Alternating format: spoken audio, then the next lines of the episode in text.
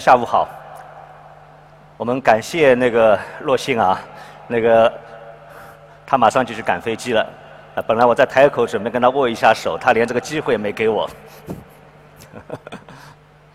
再到后面演讲呢，压力还是比较大的，因为洛星是我们的专业主持人。我自己呢，考过两次普通话，都没及格。啊，要找大学做老师必须要考普通话，我考了两次都没有及格。后来他们说，哎，你不需要考，因为你有博士学位，所以呢，就我就这样拿到了教师资格证。但今天我想讲的一个题目呢是设计未来。那为什么叫设计未来呢？因为今天我们讲的主题是教育，教育是关乎未来的。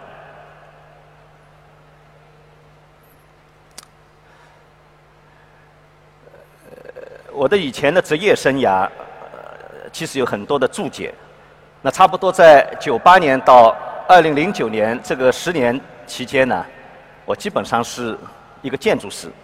啊，因为这里面有一个建筑是二零零九年做的，实际上大部分的我的建筑作品、建成的作品都是在二零零五年以前。也就在这段时间里面，我差不多建成了四十万平方米的公共建筑。即便在同济以建筑出名的学校，我可能也算是一个比较高产的建筑师。但是呢，就说每个人的职业生涯在推进到一定阶段的时候，你肯定会有很多的问题。那差不多在二零零三年、零四年、零五年这段时间，我就开始在反思我自己的工作。我设计了非常多的学校。那这个学校呢，是在二零零二年的时候设计的，二零零四年的时候建成的。那现在一算，也差不多十四五年了。那这个学校建成之后呢，大家都在说：“哦，这个学校做的真好，像个花园。”那这个学校实际上是在这个城市的郊区，是边缘。啊，城市在新区拓展的时候，往往把学校先搬过去。那当时我就在想，学校像一个花园，它到底是一个好事还是个坏事？作为一个建筑师，我到底能做什么？我自己反思的一个结果是，作为一个建筑师，我其实做的东西非常非常的有限，因为像这样的学校，它远离城市中心，基本上学生的所有的生活。他的学习、他的生活、他的社交，基本上都在这个学校里面，都在这个围墙里面。要知道，在墙里的时间多了，那你慢慢慢慢就不太适应墙外的生活。对于做城市来讲，如果把太多的故事圈在围墙里面，那么这座城市它的故事就会少很多很多。所以这个段文字呢是。当时二零零七年的时候，我出了一本我自己的建筑作品集。那当时零七年的时候，我做的一个反思。那所以差不多在零六年底到零七年开始呢，我就觉得，哎，可能与其去做这个躯壳，做这个物质空间层面的这个建筑，可能还不如呢再去做一点内容。所以差不多从那时候开始呢，我就开始呢，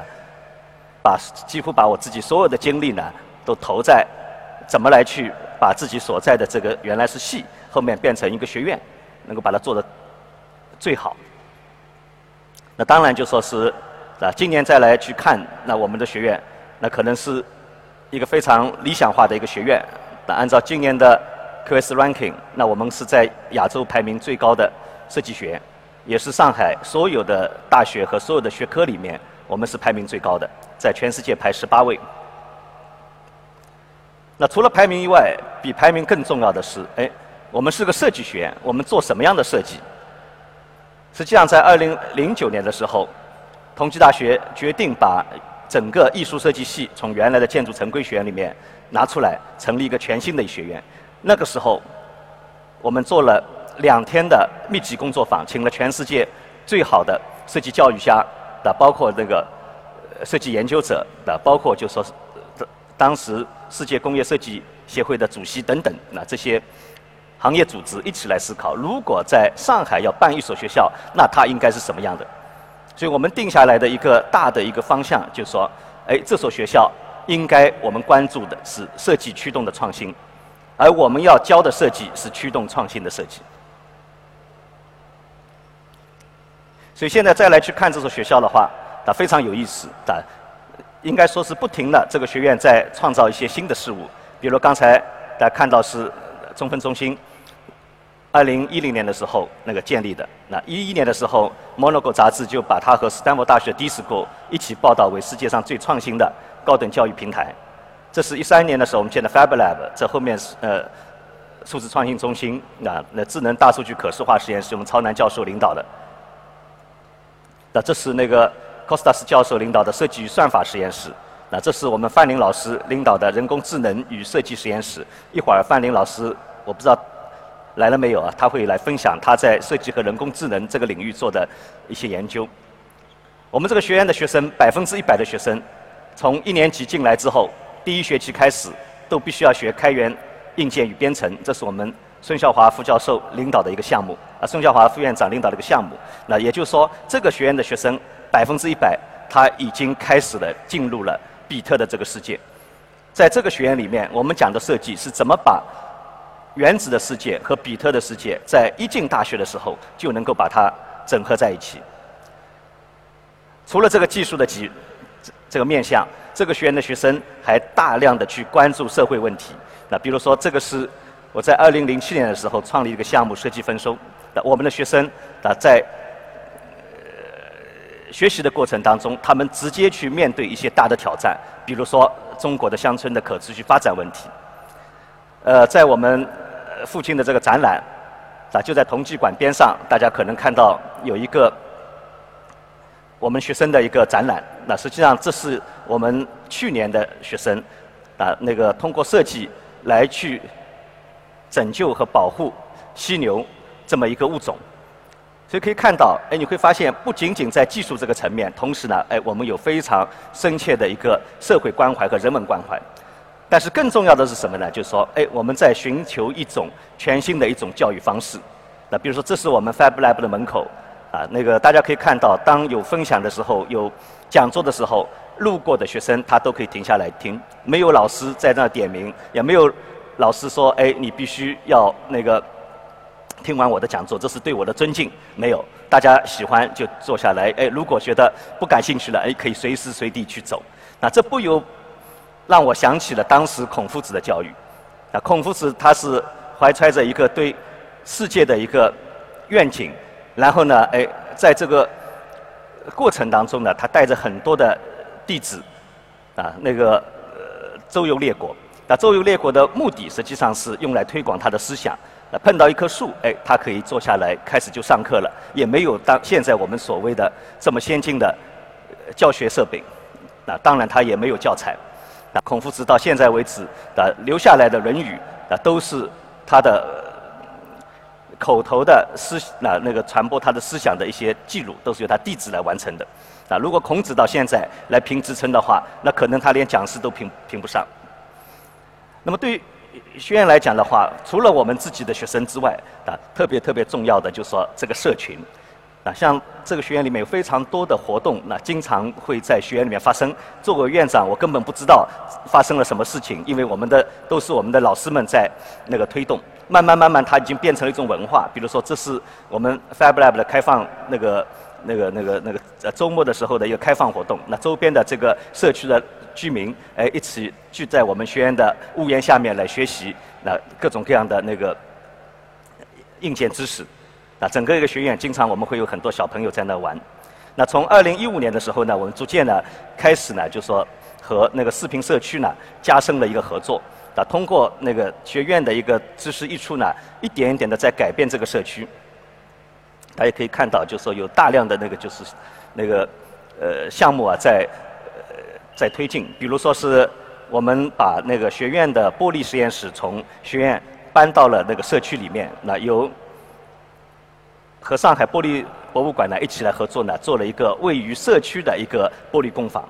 那这个呢是我们和麻省理工学院的媒体实验室，它的前身呢是我们四平街道的一个垃圾站。然后呢，我们把它呢通过改造变成了一个那世界顶尖的一个科学实验室。那昨天如果说大家来听我们昨天和麻省理工学院的演讲，大家可能能够感受到，就是说我们现在在玩的是什么。但为什么要在社区呢？其实有一点点特别重要的一个想法，就是说我们认为的这个未来的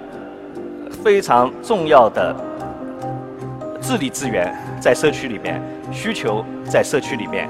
然后呢，解决这些问题的人在社区里面。那所以呢，对我们来讲，社区实际上就是一个大学的一个延伸。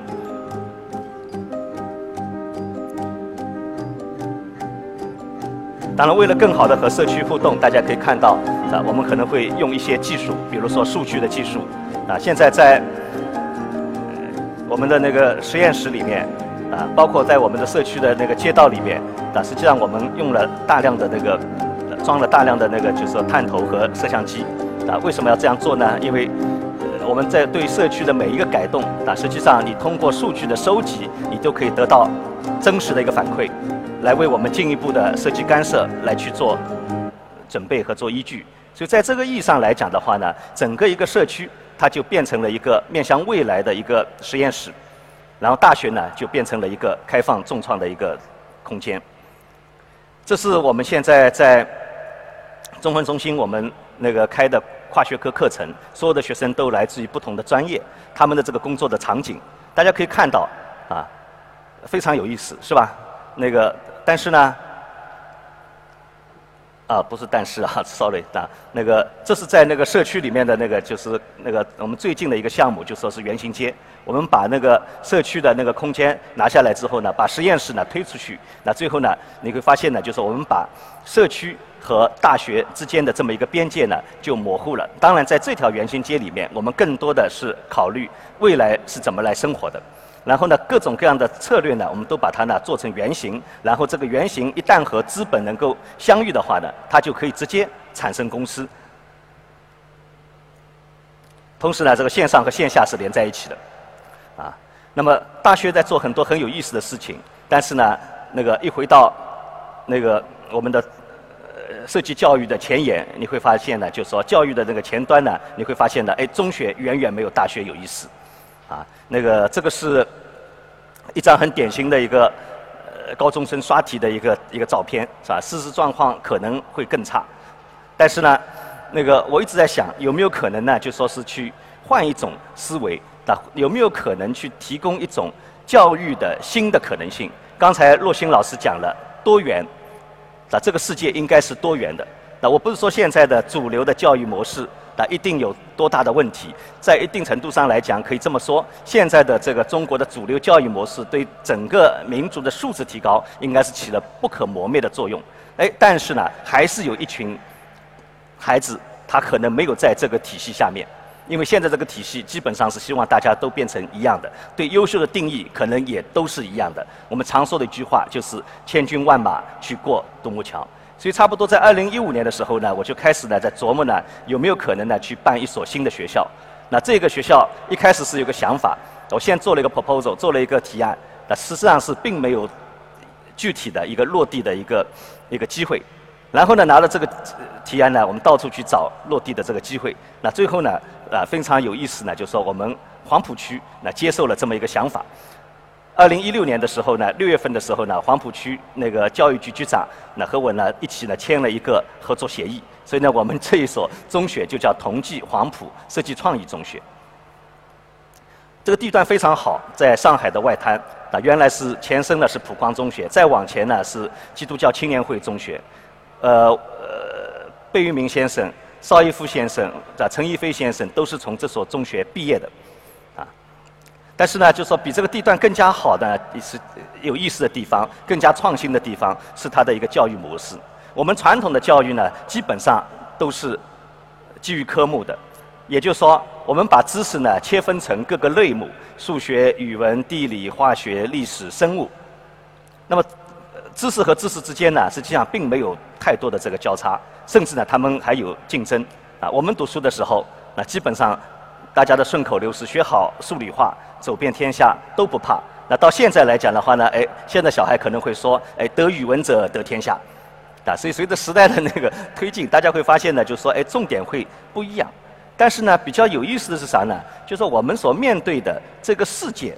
它恰恰不是由科目来决定的。所以在这所学校呢，它的一个模式非常不一样。也就是说，我们把基于科目的这个课程，我们把它压缩到了百分之六十，然后腾出百分之四十的时间，我们来做什么呢？我们是来做基于问题的教育。也就是说，学生碰到的不是语文、数学、化学、物理这样的一个抽象的一个。命题，他可能碰到的是一个很具体的，比如说水污染问题，啊，边上就是苏州河，苏州河污染的问题。那这个问题里面，事实上它是有历史的问题，有化学的问题，有物理的问题，有数学的问题。关键就看我们怎么把这个问题藏在里面。那么，在这所学校，这个百分之四十的课程，我们都称之为啊那个基于问题的课程。然后呢？我们所培养的、训练的是跨情境应用知识能力。上个学期，我和中学的老师做了一次比较深度的一个对谈，啊，我是希望呢，能够大家知道这个百分之四十的基于问题的这个课程，实际上没有那么神秘。那我说，实际上它就是应用题的一个集合，啊，就是把各种各样的知识在一个问题里面，我们把它串起来。目前来讲的话，这个百分之四十的基于问题的 PBL 的。啊，这么那个教学呢是由我们学院来承担的。那百分之六十的基于科目的呢是由中学来学承担的。那么我们和这个中学呢达成了一个默契，也就是说，我们希望呢中学会有越来越多的老师能够去承担这个百分之四十的基于问题的这个知识。那在这所学校里面呢，我们培养的是创新的能力、生活的能力、项目的能力、科学过程的能力、应用能力、领导力和自我学习能力。我们希望这所中学培养出来学生，他是具有创新意识的，他是具有设计思维的。但是呢，我们并不希望这些学生他以后来去都去读那个设计。啊，我们不希望这些学生以后把他们的未来设在我要去成为设计师，他应该成为未来的各个领域里面的游戏规则的重新定义者。那么这所学校呢，因为地段非常好，在上海的外滩，所以呢，它。所以呢，它的那个空间还是比较有限的。所以这所学校从设计的一开始，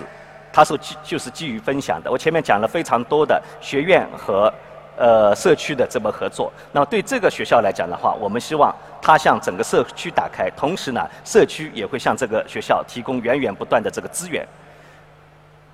大家可能也知道，就是说，那熟悉我的人知道，我做了很长时间的那个呃设计驱动的城乡交互。啊，十十年前，那十一年前，我做了一个项目叫设计分收。那实际上就是说，我们也把那个一些想法，比如说是农业、都市农业的想法，把它引到了这个项目里面。所以我们希望在这个学校里面，我们的孩子们是能够在这个学校里面能够种菜、能够养鱼，而且呢，这个系统是被我刚才所说的这个开源硬件和软件系统呢是连在一起的。所以他可以通过一个 Pad 或者一个手机来去对他自己养的这个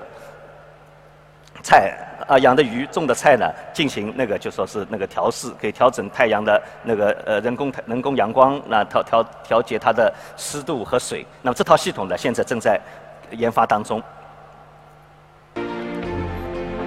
那这是这个学校的一个简单的一个视频，也可以看到呢，就是说这个空间本身。啊，是跟传统概念的学校是不一样的。整个空间特别特别的开敞，然后呢，因为我们的百分之四十的课程呢是项目制的，所以整个空间我们希望呢能够提供各种各样的能够支持灵活的项目制教育的这么一个环境。那当然，这个想法是非常好啊，但是一点点落地，在这个过程当中，其实还是不是那么容易的。我们二零。一六年签约，二零一七年这个学校向全社会招生，这个是四月份的时候我们在外滩的天安堂那个招生的广告，啊，那天也像今天一样的济济一堂，啊，在那个这个教堂是以前一百年前的时候罗素在上海发表演讲的地方，那其实从某个角度来讲的话，它也有很多的寓意在里面，啊，所以我们在推广这所学校，啊，那个连续两个周末的推广都是座无虚席。然后呢，就说，因为我们也不能绕过中考，那但是呢，我们也希望这些孩子，啊，我们能够进行一下那个初步的一个筛选，所以在我们学院里面呢，我们进行了面试，所以它整个一个逻辑呢，是所有的填这所学校的孩子，他首先要拿到我们面试的合格的这个证书，他才能够填这个中学。啊，也非常有意思的是，我们的孩子刚坐下来的时候，他非常的拘谨。啊，他们不知道这个面试是怎么样的，不停地打电话来问问我们的老师，说：“哎，我们怎么来面试啊？我们要准备什么材料啊？我们要做什么样的复习啊？”哎，我们老师说：“不用，你来了就可以了。”啊，当他们一拿到卷子的时候，一拿到考题的时候，他们非常的惊讶，为什么呢？他们的考题是怎么一起工作，怎么一起生活，怎么一起变老，怎么一起都面对的这些都是都是这些挑战。都是一些大的挑战，然后在很短的时间里面，你会发现，哎，这些孩子事实上完全被打开了。那这就是我们当时面试的过程。那其中，在这个照片里面的很多学生，最后都如愿以偿的进入了这个中学。啊，那个在图片右侧的这个女孩子，实际上她在测试，就说，啊，她在那个尝试，一个眼睛有障碍的人，他看出来世界会是什么样的。那这是我们设计里面很重要的一个点，就是叫同理心。那在二零一七年九月份的时候，这个学校就顺利的就呃开幕了，啊，我们顺利的那个开放了这个学校——同济黄埔设计创意中学。啊，现在的校址在在四川中路上，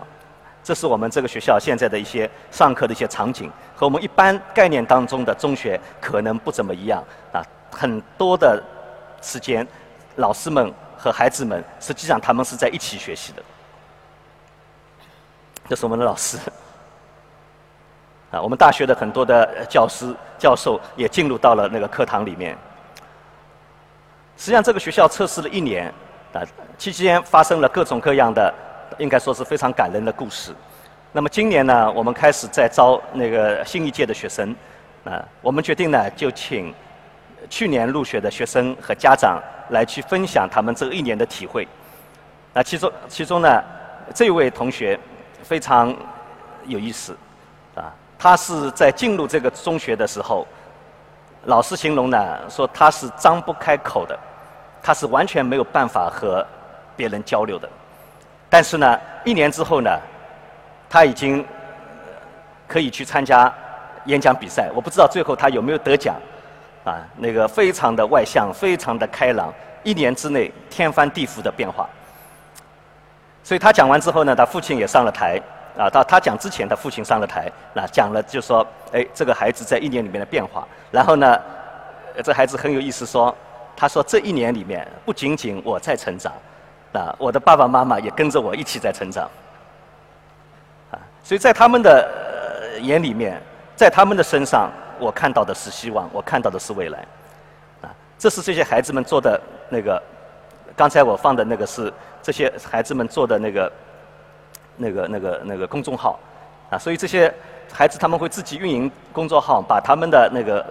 把他们的那些在这个学校学习的一些感受，那通过公众号呢对外传播出去，同时呢也帮助他们呢来去呃巩固那个知识，所以我觉得很有意思的是这件事情。啊，从一开始创造到现在，啊，一年里面，啊，我觉得呃，真正得到那个让我感动的是什么呢？就是说，这得到了一个全社会的一个关注。比如说，黄浦区到现在，啊，实际上已经换了三任区委书记了，